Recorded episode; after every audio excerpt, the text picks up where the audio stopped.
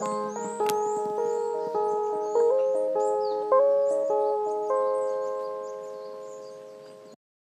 はようございます。おはようございます。今日もラブ東京フォレストラジオ部よろしくお願いしますよ。ろしくお願いします。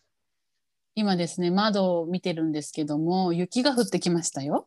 あ、さすが山に近い。うちうちの方はさ うちいやうちの方は多少海寄りなんで、本当ああ、そうかちょっとし。た距離だけどね。あのうー、ん。冷たい雨が降ってるだけだよ。あの、もうほとんど雨に近くなってきているけど、もうちょっと前は、あの、本当にすごい大粒の雪でした。いいなぁ。まだ雪見てないな、うん今年。あ、今年ってまだあ1ヶ月か。今年、今年は見たかもしんないな。前の冬のことは覚えてないな、もねえ。なんか私、雪を今見てて思い出したんですけど、う。うん。あの20代の頃あのベネズエラ人の留学生の女の子とうん。最初3人であの東中野にルームシェアしてたんですね。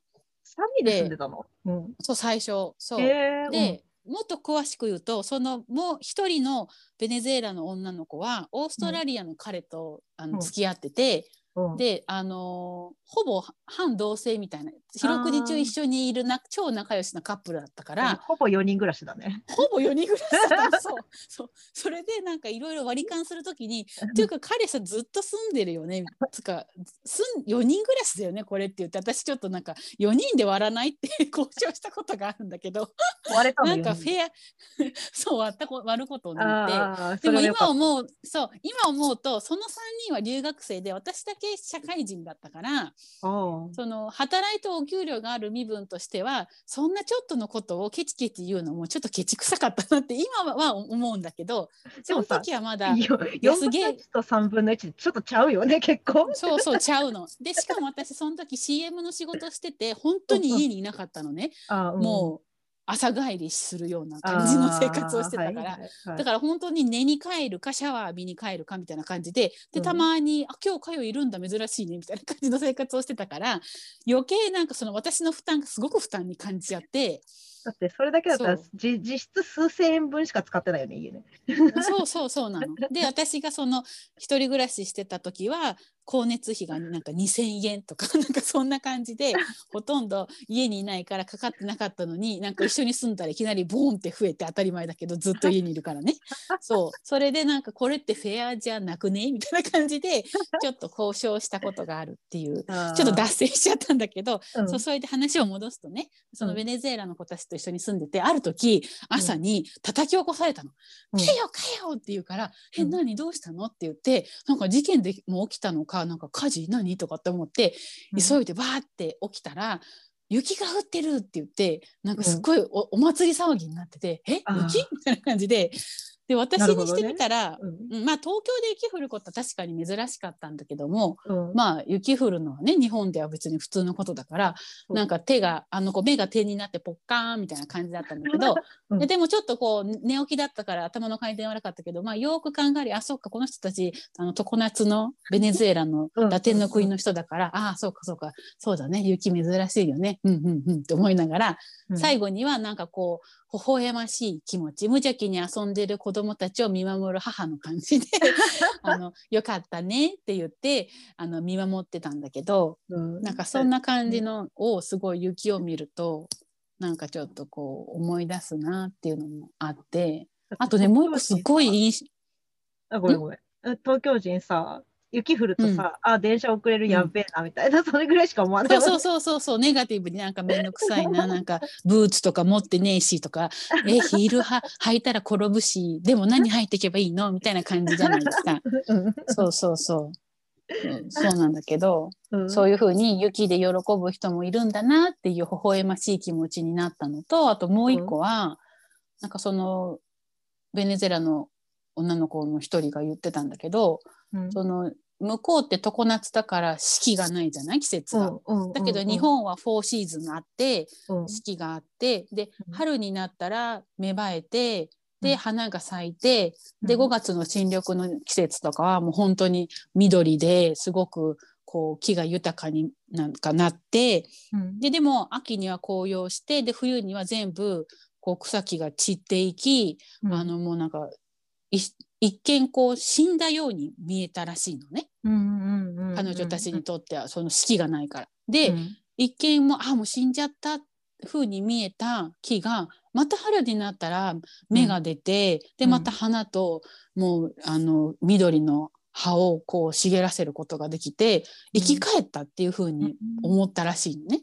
でそれをを聞いてなんかあすごいそうなるほどそういう捉え方があるんだと思って私はめちゃくちゃ感動してなんかこう四季があることこう枯れてなくなってなんかこう寂しい感じになるけどまた華やかなそのお花見みたいな感じでねすごいまたわーって華やかな時季節がまた巡ってくるっていうのを当たり前にこう日本人として生きてきたからうん。なんかこう木が死んだまた生き返ったみたいな感じではぜ捉えたことがなくて でも四季がない彼女たちにとってはなんかい一旦死んだ木が生まれ変わってすごいねみたいな感覚にこうなったっていう話を聞いて私もなんか一緒に感動させてもらって、とてもなんかこう気持ちが豊かになったエピソードっていうか。なんかさ、それ、あれだよね。すごいそれ聞いててさ、めっちゃもののけ姫の最後のシーンみたいなのをさ、思い浮かべて、うんうんうんうん再生みたいなのがさ、うんなんか、それをすごいドラマチックに捉えていて、なんかう、ん。すごいいいエピソードだし、あとさ、なんかさ、それって、なんか輪廻転生的なさ、日本人のこの、うんうんうなんだろう、死生観というか、なんていうのかな、うん。なんかこう、うん、わかる。それ刻まれてるけどさこれはさ、うんうん。うんなんだろうなんかこう遺伝子的なあれじゃなくてそういう環境にいるからなんだね、その常夏の国間の人がさ、こう日本に来るとそれを感じるってことはさ、でもなんかそのあれなんで環境がなせる技なんだね。ね確かに。本当にそう。本当。うんうん、ね。だからすごいかん人の思想とかし思考とかうん。なんかねそういうのは環境にすごく影響を受けるってよく言うけど本当その通りだよね、そうだね。本当に。こんなことそそう。のだから。外国の人がそう目の当たりにしなければ気づかないけど。そうそうそう。だから本当私はなんかこの働いてた時もその彼女たちとルームシェアしたことによっていろんなことを学んだし、あと大学生の時もイギリスに留学してたことがあってその時もやっぱりその向こうに行くとすごいその日本のことを聞かれるのね。日本の,、うんの文化どうなのとか政治のこともすごいいっぱい聞かれたし、うん。で、もなんかこう日本人あるあるなんだけど、うん。あのあんまり自分の国に対してあんまり関心がないじゃない、まあ、人によるんだけどね。うん。私はその関心のない大多数の一部の一人だったのね。うん。でだから何を聞かれてもほとんどこちゃんとした答えられなくてうん。すごく恥ずかしい思いをして、であ自分がどんだけ自分の国のことを知らないのかっていうのをこう本当に身をもって痛感させられるみたいな。うん。でもそういうのってその留学あるあるじゃないですか。なんか大体ほとんどの人がそうやって海外に行ったことで自分の国のことを逆に海外の人たちに教えられるとかうん。そういうのがすごくあるのでそういう意味では本当留学ってした方がいいし外の国に行くことによって自分の国を知れるからやっぱり大事なことなんだなっていうのをすごいやっぱりねうん。感じますよね。うん、確かにね。なんかちょっと、なんかなんだろうな、その人と話してもそうだし、なんか環境を体験するだけでもそうだと思うけど、なんかやっぱり一度ちょっと違う国のに行ってみてみると、全然、うん。なんかこんだけ、だいたいさ、目が2つあって、うん鼻が1つあってさ、同じような格好しててさ、で、なんかうん美味しいものが好きとかさ、なんかチョコレート大好きみたいなさ、なんかそういう気持ちはみんな全世界共通みたいなところがあるのに、なんかこんなに違うかっていうこともあるよね。うん、あるある本当にある。うんうん。いや、おもろいな。ねそう本当。あでもさ、なんか私たちずっと木のことを話してきてたけどさ、うんうんうんまああのー海外でうん環境って言ったときに、うん。なんか、当たり前じゃんみたいな、環境のことを考えるの当たり前じゃんみたいな、うんなんかすごく無邪気に環境のことを考えているなと思っていて、あまあ、あの政治家とか、あのトランプレベルの政治家になるとさ、あのーいろいろなんか違うことも考えなきゃいけないんだと思うんだけど、うんかまあ一般市民的にはさ、うん。だし、あとほら、あの、私木造っぽいところにさ、ちょっといたからさ、あれだけど、なんか、巨大なビルをさ、木で建てるなんてさ、そんなお金のかかることって思った、思うんだけど、うんなんか海外でよくやられてるのは、まあ、あのコストもまあまあ下げる努力をして対抗できるようにして新しい産業っていう意味もあるとはいえなんか、あの作る側がうん。き企業とか大きい企業とか作る側が環境配慮してるっていうふうに言わないと、うん。うん。そうかあの消費者とかオーナーとかなんか買ってくれないみたいな、っうん。ていうのがあるからなんだ、でうんうんうんうん。うんっていうのを聞くにつけ、なんか、あのそういうなんだろう環境を考えてますって言った瞬間にはなんか危ないやつらだって思われちゃうのはやっぱちょっと悲しいよね、うん。っていうのはあうるよね。んねあるよねうんうん。本当に。でも最近あのほんのちょっとだけ日本の企業が変わってきたのは SDGs を歌うようになってきましたよね。うん、SDGs なんかね。あの、S、わわ私たちの企業はうん SDGs を考えてこんな取り組みをしていますっていう SDGs に取り組んでるよっていうことを伝えるだけの CM が流れた時にうん私はあ日本も変わったなってちょっと思った。あれどうなんだろうね。なんかさ、あうんの前は ISO とかあったんですよ。持う続ん可能な、なんかあの、うん。同じようなね、取り組みの指標があって。で、うん。それなんかこうと、取るの大変だから取ると、名刺にデカデカと書いてあって、我々はこれと、あの準拠してますとかっていうのあったんだけど、うん。まあ、それややらないよりずっとやった方がいいし、例えばあの、なんだっけ、ハウスあ、シックハウスとかの問題が出て、なんか急にその木材の接着剤とか、すごい気を使われて、もう臭なんか、うん。なんだ、修正剤といえば臭いっていうイメージはもうもうなくしなくしてもらって大丈夫な環境になったのも、そういううん。すごい努力があったからだと思うから、うん考えてないわけじゃないんだけど、なんか環境考えてるっていうと、ん。なんかこう、色眼鏡で見られる的な感覚ない？うん。うんうんうん。なんか あの。ね私もすごい思い当たる節があるから分かるっていう感じなんだけど、うん。なんなんかこう日本の国民性としてなんかあるんだろうね。なんかそういうちょっと宗教チックに捉える傾向があるじゃない？うん、木を使うのもさあの木が好きな人は無邪気に「ああ木いいですね」って言ってくれるんだけどでもなんか、うんああちょっとあのすごい優しくてほんわかした感じで牧歌的ななんかその雰囲気ですのやつですよね、うん。みたいな感じで扱われると、うん、なんか、いやいやいやあの木でもかっこよくできますか？らみたいな。でそれは思うんだけど、ここ頑張りどころかなっても思うのよ。なんかその人がそういうふうに思うんだったらそれでもいいかなとも思思っちゃう私もいて。うんうんうんうん。わかるかも。ね。なんかそういうなんか何か一つのことに対する思想が強いとちょっと宗教的な感覚で捉えられちゃうことがあるっていうか、うん。ね。でもさ木なんてさただの材料ってあただの材料が植物だから生えてる時は、うん。あのすごい素敵なんだけどさ、うん。なんかあのーなんかただの RC とかさなんかうんただ数ある鉄とかさ数ある素材のうちの一つとしてただ単に扱ってもらえればいいんだけどさなんかそんな、あ木ねみたいな感じのうん。うん扱いは一体何なんだろうみたいな、っていうのはちょっと思ってて、なんか面倒くさいイメージでもあるのかな木だと。あ面倒くさいかもしれない。うん、確かにお手入れが必要だったりとかあとなんかね時間の経過とともにちょっとそれちゃうとかそういうのはまあ確かにああるけどうんなんかこう日本って時短もそうだし便利に便利にっていう方向にこう時代の流れが走りがちの国だからだからうん面倒なものは面倒くさいって排除されるう鬱陶しがられるっていう風税があるのかもね。うーんなるほどね。うん。それでかな。うん、だってさ、あの木木のおもちゃもそうじゃない？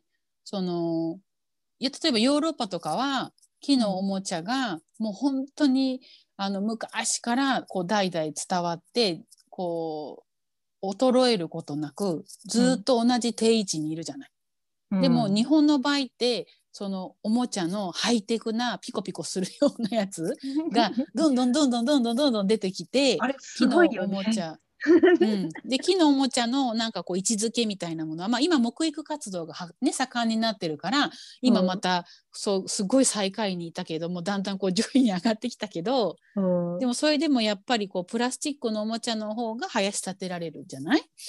今ヨおー。ーロッパもそうそうだけどね。ヨーロッパだって任天堂とか言ってなんかすごいこうゲームとかプラスチックのものとかもいっぱいあるんだろうけどそれでもやっぱり木のおもちゃのこの存在感といい位置といいその価値みたいなものがうん。日本みたいに下がったりとかしないのはなんかこう古き良きものに対するうん。なんかリスペクトがすごく強いののかなっていう。だけど日本はもうどんどんどんどんあのこう発展していき技術もどんどんどんどん進化していくとともに新しいもの便利なものハイテクなものみたいな感じにこう、なっちゃってる。気がする。あとなんか建材の話で思ったけどおもちゃおもちゃと建材ってちょっともしかして似てるかなと思ったんだけど、なんかうん劣化してほしくないっていう気持ちが強いかも。ああ変ね。変化してほしくないというかうんうんうんうん。なるべく買った時の状態をキープしたいってなると確かに傷もつきやすいし、木だとうんうんっていうのはあるのかな。うん、ああとはなんかその基本的に日本ってあの裕福な国じゃないですか。うんうんうんだからあの壊れたらまた買えばいいみたいな精神がすごい強い感じします。だからその木のおもちゃって前木のおもちゃの回でも話したけど直せるっていうメリットがあるじゃないですか。なんかちょっと汚れちゃったらけヤスリで削ればいいし、うんうんうんあのえっと、いくらでも修正してで代々こう受け継がれてねいけるものなんだけどプラスチックってどっかちょっとでも部品がなくなったりとか壊れたらもうい一気にゴミと化するじゃないですか。まあアロンアルファで頑張るけどね一回は。でもなんか本当になんかこう 接続部分がなんちゃらみたいな感じでボタンを押してもなんか何も反応しないみたいな感じになったらね。一気にうん一気にそのおもちゃの役割はもう終了しちゃうじゃないですか。そうだね。うん、チャランチャランボヨヨーンみたいな世界になっちゃうから。なんだっけそれ。そう。そうだからもう本当にそのなんていうの？そのこうずっと直してでも長く使おうみたいな感じの精神がヨーロッパの方が強くて日本はうん新しく買い替えればいいじゃんみたいな流行り物にすごい流されちゃうみたいな。でもそれってあれだよね。さっきのなんか四季がある国だからそういう国民性だよねって私めっちゃ矛盾するよね。不思議だね。あー確かに。なんかそんな変化を嫌って、いる？みたいな。うんまあ、四季があってね変化を知ってるから嫌なのかなっていうのはあるかもしれないけど。あー。うん、なるほど。いろんな捉え方ができるね。ね。なんかまあこれだって答えはないんだろうけど。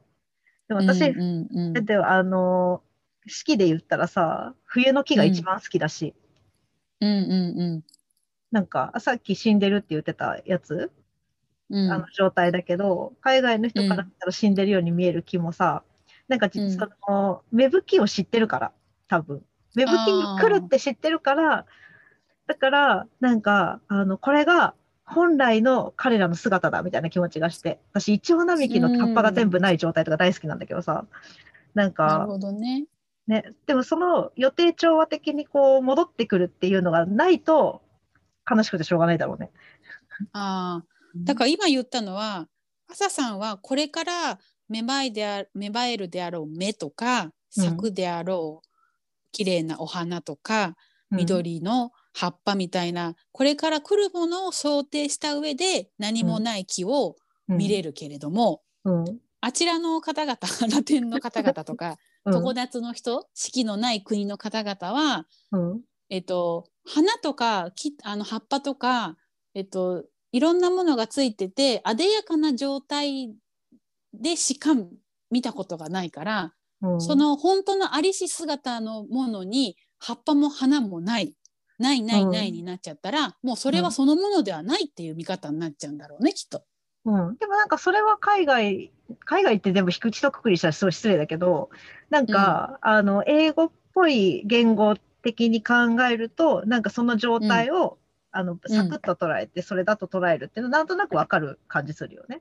なんかその奥行きを持たせて、なんか日本人みたいに含みを持たせてさ、ズバッと言わないで、奥行きを持たせた上で、なんかこう、万葉の歌を読むみたいな、そういう気持ちは、うんうんうんなんかその、それを見て、なんかその、後から来る何かを想像してるっていうのは、すごい日本人的だなって今言いながら、だうんうんったんだってことに気がついた。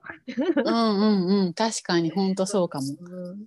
だから日本のその四季とかは日本人の思考とか感情みたいなものをうんこう豊かにしてくれたというか感受性がた高いって言えるのかな日本人ってね。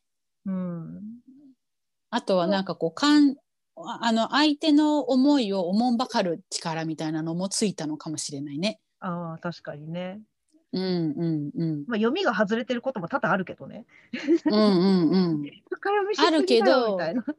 そうそうね。それはなんかちょっとね、本当あるよね。もっとうんもっとシンプルにいけばもっとうまくいくのにね。ね なんかね、うん、そこはなんかまた難しいところであるけど、うんうんうなんかそこ、うん、四季があることによって日本人の奥ぶき奥深さみたいなものも生まれてるのは確かにあるかも。ううん。んあれでしょだってなんか、でもさ、それって環境を割と愛してるっぽい感じするのにさ、なんで環境保護っていうと急になんかちょっと扱いが変わるんだろうね。ねえ そう本当にそう思う。なんかこの話ねなんかちょっと前にもしたけど、うん。なんで日本ってこの環境保護とか環境に対する考え方が根付かないし、なんでこんなに海外から10年とか何年か遅れてるってよく言われるけど、うん。なんでこんなにも遅れを取ってるんだろうっていうのが不思議でならないんですよね。ね、だってマイクロプラスチックとかもさ、なんか最近やっと日本語のニュースで見るようになったけどさ、もうなんか5、6年前にさ、なんか海外ニュースで、なんかもうこんなにやばいことになってるから、あのアメリカでなんかマイクロプラプラスチックの何かを入れるのを禁止しましたとかっていうのを見たし、うん、なんか、あれかな、なんかこう、自分家の庭の木ぐらいのレベルだと愛せるけど、地球規模で考えると急によくわかんなくなるのかな？うん、うん、うん。でもさ、やってんだよ。なんかさ、私は子供の頃、多摩川渡ってたけどさ、今、うんあのもうくあの多摩川の黒メダカが復活したりしてさ、かなり自然環境良くなってんのね。だから、その工場がさ、多摩川沿いのうん工場がさ、全然うんあの、排水とかちゃんとフィルターつけて、なんかすごくお金かけて、何何かにしたはずなの。あまあ、ディティールは知らないけどさ。だからうんうんやってはいるのよね。でもそれをさ、うんなんか僕たちこんなに頑張って環境のためにやりましたってあんま言わないじゃん。うんうんうんなんか言われてもさ、本当？っていう気持ちになっちゃう私もいるしさ。ねうん。なんかあの今の話聞いててちょっと思い出したんだけど、うん。なんか日本人ってこうい個を消すなんだろう悪く捉えると個を消す悪い癖があるっていうかこうん。う団体行動が得意な人種じゃない、うん。で団体自分だけじゃない複数の人間あに、えっと、その団体になった途端になんかこう私は関係ありません我関せずみたいな感じで自分の存在を消す感覚がすごい日本人ってあるなと思っててそれはさっきのベネズエラのこの会話で私すごい感じたんだけど、うん日本人って1対1で話するとほとんどの人がもうめちゃくちゃいい人で親切でうん。すっごい優しいのに、うん。なんかこう例えば公公共の施設で団体になった途端にみんなすっごい冷たくて嫌なやつになるみたいな話を聞いて その例が電車に乗った時に、うん。その1対1で接してる時はすごいみんな優しいのに電車で満こう満員の電車に乗った時にそのうん。海外の人ってみんなこうバックパッカー持ってあの旅行中の人はね乗ったりとかするじゃない、でそうすると、めちゃくちゃそのバックパッカーのリュックがでっかくて満員電車では超迷惑じゃない？うん。だからなんかそれをすっごいみんな冷たい目でもうお前なんでこんな大きい荷物持って乗ってんだよ邪魔だなどけよみたいな感じの空気をすごく感じて。でだけどもしそもしそれが海外だとしたらうん。その大きい荷物を持ってあげるねって言って手伝ってくれるっていうの。海外だったはいはいはいはい。なのにはい日本人一人一人は優しいのにそうやって満員電車とか団体みたいな感じの公共の施設になった途端にコロッと手のひら返してみんなめちゃくちゃ冷たくて誰一人手伝ってくれないって言ってすっごい文句を言ってたことがあってはいはいはい、はい。ででなんでなの？ってすごい聞かれてうんで私もその時は答えられなかったんだけど、うん、今の話聞いててもその電車の話とすごくリンクするところがあってうん、なんか一人一人だったらなんかこう1対1でコミュニケーション取ってて重たい荷物持ってたら持ってあげようかって手を差し伸べられるんだけど団体になった途端になんか一個一つなんかこう秀でて入って手を挙げることがすごく苦手っていうかみんながいる場所で重たい荷物持ってる人に手伝おうかって言ってあげるこう手を挙げるかん感じ声を出すのがすごく苦手。一歩前に出るのが苦手。だから私めちゃくちゃ感謝されるのか、そういう時に。うん、そうで私もそういうタイプなのなんかめちゃくちはいはいはいゃおせっかいだからなんだけど、なんかこうまあ自分が母親っていうのもあるんだけどベビーカー持ってるお母さんとかがこのどっかの階段とかでいたりとかするともう走ってでも手伝いに行ったりとか。なんか結構困ってる人いたら結構パッてすぐ声をかけたりとかするのね。あ、そうする私日本と人にはしないわ、それ。あ本当？でそれをやってたら、うん外日本人を知ってる外国の人に「うんかよは珍しいね」じゃないけど なんか親切だね日本人っぽくないねって言われたことがあってあなんか、うん、そのホイホイ誰にでも声かける感じとかもすごく珍しいねって言われるし。でもなんかそれ思い当たるしあってさ、なんかあの電車でさ、あの、うん。なんかややこみの電車とかで、なんかあうんの、うん。ドアにカバンうん。が引き込まれて、でしかも腕が通ってたから腕まで固定されちゃってて、すごい困ってる女性がいてさ、うん私、うん私の力じゃでき、到底かなわないんだけどさ、こうなんか、うん。あの、なんか最初みんな見守ってたんだけどさ、なんかこう、あ、これ手手取れたらどうしようと思って。で、んなんかこう、あわーって言って私引っ張ってたら、で、それ見た人たちがわらわらみんな手伝ってくれて、それ助けられたんだけどさ、なんかあれでうんファーストペンギンになるのは苦手なのかもね。そうそうそうそうファーストペンギンっていう単語あったね私は思いつかなかった。私、ファーストペンギンだと死ぬタイプだからさ。うんうんうんうんうん そう。だね。それはあるかも。でも私たちが馬が合うのはそこかもしれない。ファーストペンギンになれるタイプの人間同士だから、うなんか話が結構通じるのかもしれない。いやでもさ、私もそれ別にいいことしようと思ったんじゃなくて、目の前で女の人が手取れてさ、なんかスプラッタしてるところ見たくなかっただけなんだけどさ、あ、やべえ、これマジでやばいやつだと思ってさ、あなんかあのーそうあの、外国人とかで明らかに観光感的な感じの人が困ってると、なんかこれで私が助けなかったら日本のこと嫌いになられたらたまったもんじゃないと思って。ああそうそういうのも私もあるかも。なんかこれが日本人と思うなよって思うっていうか。そうだから、うんあの今、今私日本背負ってるみたいな感じの気持ちになるかそうら。そうそうそうそうなる。でなんかこういうふうにフランクにこう話しかけたり気軽に手伝ってくれる日本人もいるからねよろしくみたいな気持ちになるっていうか、うん、わかるかもしれない。そ他の人がしてないかどうかは知らなかった。わそういえば意識したことなかった。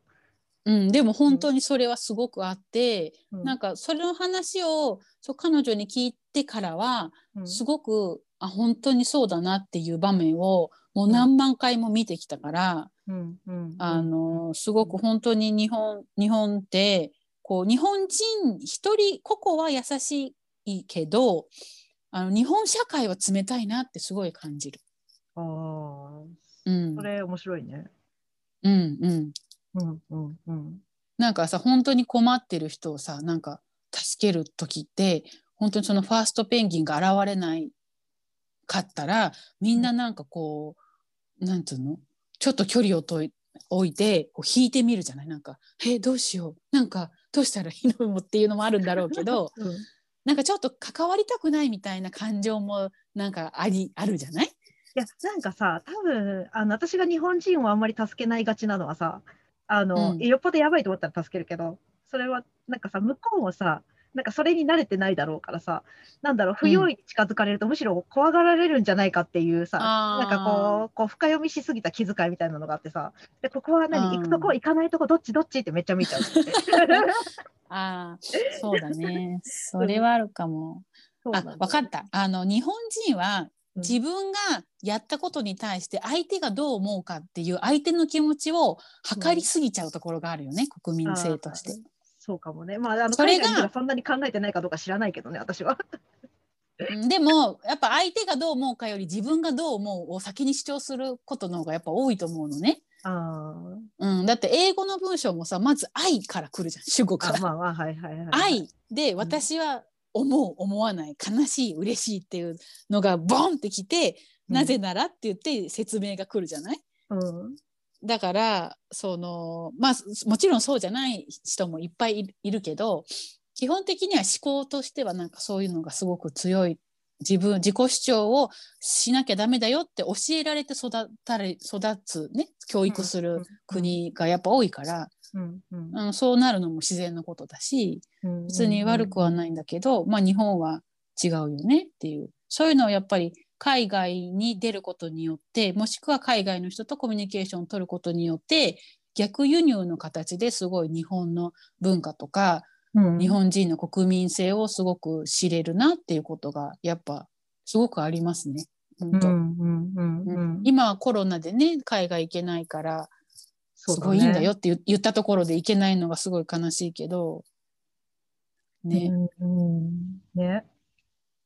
でもまあ日本にいながらにしてもあのこう緊急事態宣言で本当に外に出れないとかイベントとかが全部禁止とかじゃない限りは日本に住んでいる海外の人とコミュニケーションを取ることも可能だから、まあ、あとはうんうんうん単単純に今ねインターネットで海外にいる人とも face to face でコミュニケーション取れるしそうだね。なんかそういう海外の人の方がステイホームで暇してるだろうから。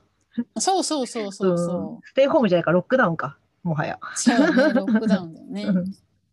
うんだから実際に飛べはしないけどうん。あのコミュニケーションは今はいくらでも取れる時代だからうん。なんかね日本自分の国自国を知るためにも自分を知るためにもなんか海外とのコミュニケーションを自分で持つようにするとねなんかいいですよね。うん。ね。私、だってほら、女の子一人で一人旅とかさ、私一人旅結構好きでさ、まあ、海外にフラフラっと一人で行ったことはないんですけど、行きたいなとは思うけど、うんでもなんかそれって親兄弟とかが心配したりするじゃない。うんうんうん。けどさ、実際物理的にボディがここに日本にあればさ、まあ、あの、うん。いろいろこう、個人、なんか、なんだろう、ハッキングとかされるリスクあるかもしれないけどさ、命までは取られないっていうかさ、だから、むしろ海外出て行きやすいよね。そういう意味ではうね。んうんうん。ねね知り合い作りやすい時代かも。ねううんん。とね、だ食文化とかもいろいろ教えてほしいし。そうそうそうまあ実際このラジオ聞いてる方にの中にはね海外に住まれてる方もいるのでうん。なんかこうまあ別にその方が日本人であればなおのこといろんなことは根掘り葉掘り聞きやすいから 海外に住んでる日本人の方と日本語でコミュニケーションしながら海外のことを教えてもらうっていうのも手ですもんね。そうだね。うんねうんだから本当にあの皆さんとコミュニケーション一度取ってみたいなって思う今日この頃です。いや、本当ですね。ね。うん。ね。なんかそそんな話をしてるうちにちょうどお時間となってしまいましたけれどもはい。今日はなんかいいろんな脱線しちゃいましたがうん。こんな感じでよろしいでしょうか。はい はい。じゃあ今日ははい。はい締めたいと思います。はい。じゃあまた次回もよろしくお願いします。お楽しみに。次回お楽しみにさようなら。